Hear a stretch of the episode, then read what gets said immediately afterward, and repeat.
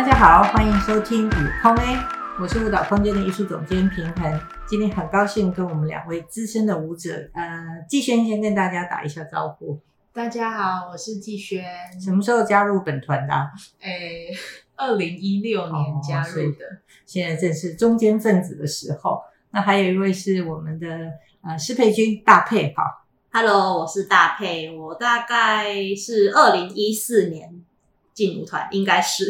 那每次问这个问题的时候，我都有点那数字，我都有点没有办法回答很正确。好，没关系，因为通常我常觉得舞者加入一个舞团哈，第一年叫做暖身哈，那第二年才慢慢开始适应，通常第三年我们就会觉得好好用哦，因为他终于了解了啊舞团的春夏秋冬哈，以及应该排练的一些时序，所以现在都是。非常好的时候，两位都是中坚分子。那我想，我们这一段过程当中呢，呃，除了要在舞台上每年有至少两个制制作做一些不同的呈现之外，我们还做很多校园。嗯，那甚至我在二零一九年的时候，因为舞团的三十周年，我们就想说，可不可以来个校园百场哈？一方面呢，可以帮我们呃原来都是没有钱的活动可以募资哈。那另外一方面，我也觉得是。因为我们平常在学校里面做的艺术教育，虽然有课程，可是大家实际上看到真正的表演艺术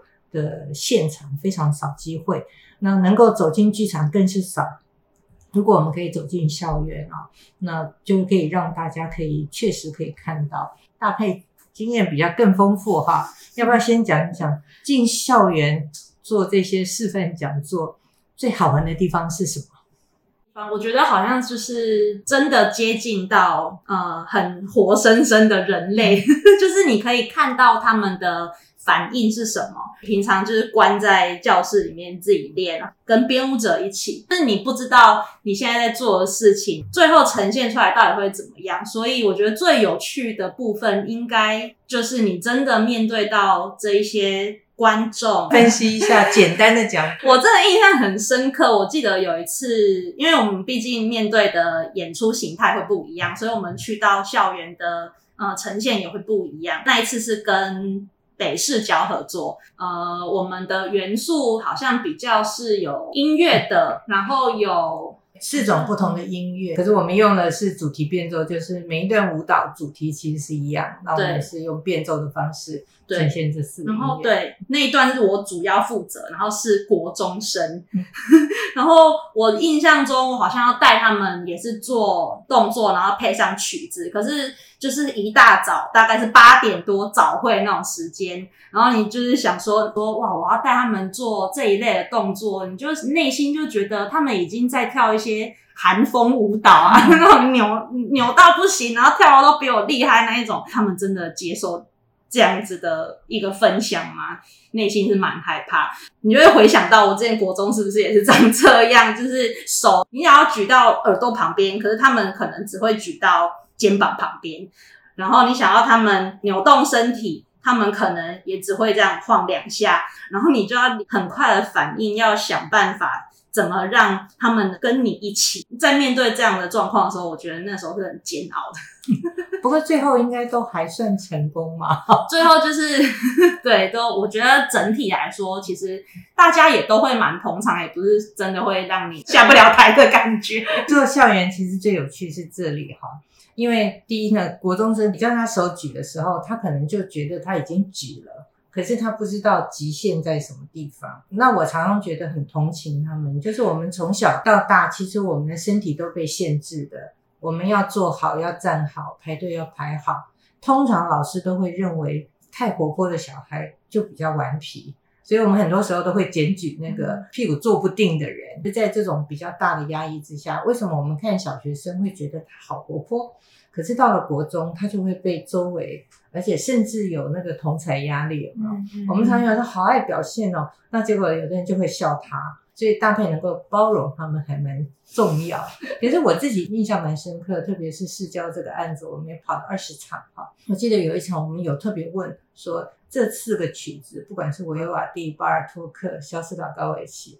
还是那个呃 Tango 的女人像，嗯、我以为就是你们最喜欢哪一个？我一直以为他们会选 Tango。我想那明明很漂亮，双人舞又漂亮，可是结果学生最后他们都觉得《萧士塔高维奇》，我们认为可能最难的曲子，他们觉得最印象深刻，因为他觉得什么张力很够，很有戏剧性，那个主题，然后当讲了，大家很能够感受。所以我觉得国中生有时候也会让我们惊讶，我们有时候太啊、就是以为我们是这样子看他们，其实他们好像。也不一定是我们想象的啦。那我也想问问季轩啊，因为在这个过程当中，我们有的时候因为有同时同一个时间有好几场，所以季轩也担任过呃主持人。通常舞团都会先知道我们的族群是什么，可能有时候是国小生，有的时候是老师或者是大学生。我觉得我自己去构思教案的时候，蛮会带入一些物件的，就是我们可能会带一些道具去。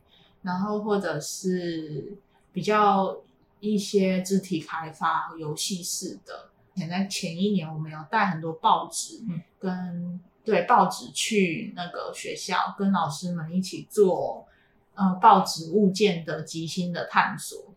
然后因为每一次我们都会问大家有什么心得或者是想法，在活动结束的时候，就大家也都蛮就是热烈的分享，嗯。就是我觉得那个环节，我自己个人跟每次跟就是同事们一起去参加，我们都会蛮惊讶于大家的回应。然后我觉得表演艺术又是一个非常神奇的事情，就是你可能同样一个教案，可是在每一个人跟不同的时间空间下，它都有不同的反应。然后我觉得那个东西就经由他们真正经历之后，再用嘴巴讲出来，我就觉得其实还蛮激励我们自己的。因为我们自己可能在构想的时候，有时候会有点担心他们会不会跟不上，或者是觉得太困难。其实人是喜欢挑战的，不知道这个东西是否有标准的时候，所以就没有所谓的分别，所以就是他就会还蛮蛮走出他自己的路的。比如说，有的时候我们可能只有短短十分钟的时间可以做教学。那大概可能就要从在这十分钟里面要攻到他们的心哈，就是从他们的身体表现来看一下用什么方式激励他。可是季轩这里呢，有的时候我们比较时间长一点，可是也让我们感受到说，其实我们真不要讲太多，而有实物去了解，其实学生的接受度通常都很高，而且常常也都把我们要准备的东西可以做很好的分享。那当他们有了足够的体验的时候，事实上就他们的回馈也会蛮有趣。那我们在这个当中也可以成长哈。其实我想季轩在呃去年的时候，其实也做了台北艺穗节哈，嗯、那也算是真正踏入蛮艺术行政的工作哈。我先解释一下，艺穗节是一个呃台北市呃文化基金会的活动哈。那呃只要去申请，一定都可以进来。那它会让你啊、呃、有很多的场地可以选择，跳脱一定是在一个呃比较剧场环境，可以在任何的咖啡 shop 什么都可以演出。那可是演出，我觉得困难是你要呃等于没有经费，所以你要自己筹组所有的找所有的经费，那或者自己要负责卖票。所以我想先啊、呃、请季轩聊一聊哈啊、呃，因为你也帮舞团也编过舞，然后也有自己在创作。我觉得就是在舞团编舞还蛮单纯，可以做一个舞者跟创作者的角色。然后行政方面就是办公室的行政都会很照顾你，然后不管所有的宣传。或者是各种的文字要交交，然后当然票务这方面就是当然是舞团负责。可是我自己做艺穗节，就是从最前期要报名艺穗的时候，其实就要准备蛮多文字方面的资料表格，然后要跟两厅院签约这方面。所以后来其实有把票务的事情交给大配，然后我们两个 就共同负责票务的事，然后其他宣传跟。行政方面都是我自己负责，因为我们的这个团队其实还蛮小的，除了我之外，就是另外两个舞者，然后有一个音乐设计，他同时也算是我们的行政顾问。因为就是网络方面，我确实也比较弱势一点。当然，资料准备是一回事，哈，就是呃通路啦，就是你要怎么样发不同的，不管是 FB 上的嗯形式或者什么。可是我觉得最困难，你会觉得是，比如说创作者要生出一些文字来介绍我的作品，还是你比较觉得由另外一个行政的来帮我写，才会写的比较好一点？我觉得当然理想上面是。文字一定要创作者自己产出，可是如果有一个小编，比如说那个脸书不是发文都要设定预定时辰吗？我其实也是做了艺穗节，我才知道怎么弄，就是一些比较我觉得是琐碎又细小的事情，真的会蛮需要一个人来照顾的。可是就是碍于经费，我们这一次其实就是自己做，虽然老实说也学了很多。不过，我真的会要在创作者跟行政的那种心态上面要一直调、一直转换，就是会有点辛苦。就行政很容易让人分心嘛，哦、嗯，因为对我觉得你要处理很实际的事，头脑运作其实很不一样。季轩的文字有时候空间很大，我大概可以知道他的意思是什么，或是他想要表达的概念是什么。就是你要好像要转换一些角色，就是如果我是一个我什么都不知道的人，那我要怎么去理解他这个文字？就好像会把它弄得蛮一目了然，可是又带有想象力，那个空间又可以很多。对，我觉得这这个真的很难，这个我们光是一个字两个字，我们都讨论超久了，所以搭配。不知不觉当中就进入了这个艺术行政很重要的领域哈，就是你介于创作者跟观众之间，你就是一个平台，你怎么样把最好的讯息可以传达给观众？那或者站在观众的立场来看看这个创作里面有什么有趣的事情哈？我觉得刚刚蛮有趣，因为你有提到说它的文字空间很大哈，可是你身为一个如果要协助售票哈，你会怎么形容这个作品？还是说？你去推票的观众一听到是你你在跳，大家就很愿意来看啊，还是什么？或者说不愿意来看？我觉得，嗯、呃，我如果是以推票来说的话，因为就就是其实是比较后期，嗯，就是编创后期，所以可能有某些东西已经出来了，所以我就会以我的方式，我就会先把这个连接，然后给我想要邀请的人，然后我先丢给他。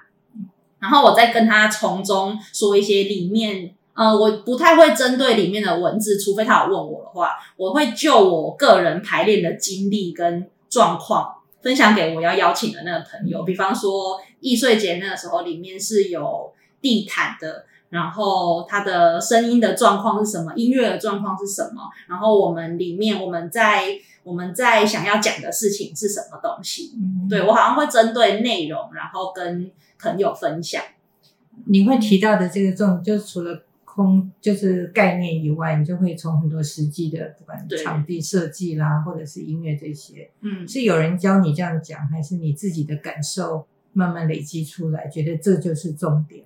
我觉得是自己耶，因为嗯。对我来说，就是我自己的经历是最真实的，接然后我也是最，我觉得最自然，可以有我自己的语言，然后讲出去的，所以我会蛮很直接从我个人排练的经验，然后分享出去，所以。看起来上次易碎节推票也蛮成功的，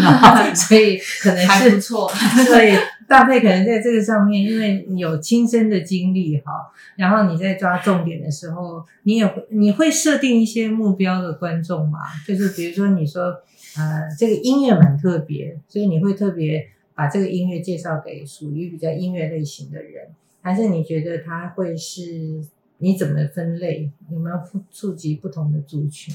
其实会耶，但因为我觉得这一次也是真的，我首次比较真的承接完整的票务经验，就是你真的要推票，然后你要卖票，不是在舞团，就是你好像真的只需要推票，然后你只能负责个几张这样而已。它是这一次不一样，它是一个整个市场的演出，所以我那个时候其实。就很厚脸皮，我真的连我自己都觉得我不好意思，我真的很对不起我身边的朋友，因为平常 平常可能就是我的生我个人的生活圈就比较是在舞团的这些朋友们，然后跟少少的那个以前的朋友，所以但是这些人就是不够嘛。就是讲白一点，就是真的触触及率就是很少，所以我就是 那种厚脸皮，先打开脸书，然后看那个讯息对话框的人，先就一直滑，一直滑，然后像老板刚刚说的，就是哎，这个是有音乐专场的人，然后我就我就。就是可能也很久没有联络，就是突然，我觉得觉得这样真的很不好，我就反省自己。可是他们有回馈，有回应你啊，是不是？有，就是可能也不好意思，就只能因为我 哦，因为我不是发那一种呃大群组，我真的都是一个一个，一个但因为我觉得这个规模也算是没有那么大，所以一个一个就是土法炼钢，对，所以。我就一个一个讲，这音乐音乐的朋友，我就是讲比较音乐，或者啊、哦，或者是我对他的认识，我觉得他可能对什么比较有兴趣，所以我除了讲音乐以外，可能又讲了一些别的元素。然后这一个朋友可能比较熟，我就会直接说，哎，要不要来看？你有空吗？来嘛，我们这票房压力很大。好，哎，所以。呃，大费即使说是第一次做哈，我觉得真是浑然天成哈，就是呃，马上就可以想到一些不同的方式哈。比如你身边的朋友，因为永远如果是做推广艺术的话，应该就是不够。你身边的朋友一定本来就是喜欢，可是毕竟喜欢还是比较占的数目少一点，所以我们要每一次的演出，如果我们都可以扩大一点群众的话，那可以影响力就可以。不一样，我觉得没有人教你，这也是艺术行政大家不要怕的原因哦。因为很多人会觉得我不喜欢或者很难，可是你只要有一个目的，我一定要让季萱的舞，要让我的舞可以被人家看到。行政人人都可以做，不要紧张，大家不要担心。可是而且做起来啊、呃，你只要起步了。其实不要说厚脸皮了，做完了这件事情以后，就越来越可以所向无敌吧。虽然看起来大家都很有做艺术行政的天分哈，可是我想最后大家就分享一下，有没有什么很坑的事情，过程让你印象深刻、永生难忘？我自己就是在排练的后期，因为我们都会定期刷票下来。然后我自己都要跑去两厅院那个什么警卫门口那里取票，然后有几次我们就排练到十点多，然后去到那边可能已经十一点快十二点，我记得有一次好像已经半夜了，然后又微下雨，我在那里拿那个两厅院的那个票拿到手上的时候，我真的是觉得超感动的。就是贵为编舞者，也是要有做那个最基层工作的时候。对，那当然你也可以看到说，其实我们呃表演艺术界其实大家还蛮愿意合作啊。你像两厅院的售票系统，它其实你告诉他你需要，他要处理很大量的票，那每一个团队可能需要的票量、票价、票量都不一样，可是他们也可以做这样子的服务，把它提早刷出来，放在一个呃警卫室，然后让我们可以取件。就是很多人走上制作，很难想象原来是要这样才可以，还在非常手工业的阶段。好，那搭配呢，有没有什么好玩的事情？刚刚季萱讲到那个拿票，他很感动。那身为票务的我，应该是票走的时候，我真的很感动。一张一张走的时候，我真的就是眼泪都很想要掉下来，里面好像有点夸张。但是那个我知道那个感人的感觉，就是你说哇，嗯。就是有一种很喜悦的感觉，然后，呃，票务这部分，因为我就是就是用那个一样是刚刚说的电子的状呃电子的方式，然后电子的话，因为我就是之前什么学什么 Excel 表格那种，就是自己都没学好，就对于电脑其实也没有那么的。能够上手，所以你就是用自己先用自己看得懂的方式，然后好像一条一条这样记，然后就是我的室友某一天看到我的表格，他就很强烈的这样跟我讲说：“这个谁看得懂？” 我就说：“我啊，我看得懂。”然后他就说：“你应该要这样子，然后又怎么样？就是那个好像可以你室友那个好像可以直接算出某一个数字来。”可是，就是对于第一次、首次接触，我真的很没有办法。我根本就是连那些数字我都快要处理不来了，我还要，我还要知道那些功能，就是我要怎么把它算，要怎么填进去，它可以帮我自动算出来。这个我真的是很后面，其实直到后面我也没有按照这个方法，我还是土法炼钢，我还是按照我自己我可以看得懂的方式。但是就是那一阵子，只要被看到，我都被念一波，或是我就是躲起来不想被他看到，不然就要被念一波。也不是我不想要学，但是那时候真的有太多的呃，除了跳舞之外的这些外物。进来之后，你好像真的只能把一件事处理好，你就会觉得哦，那就好了的那种感觉。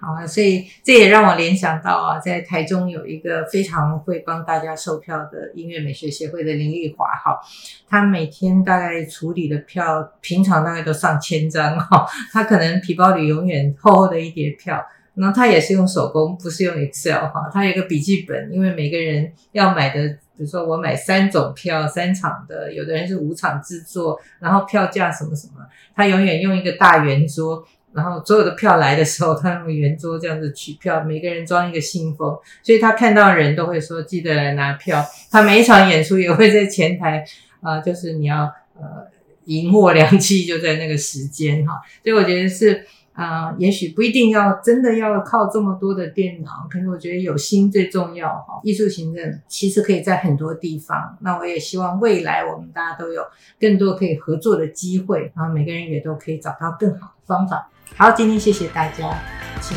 不要忘记继续收听悟空哎。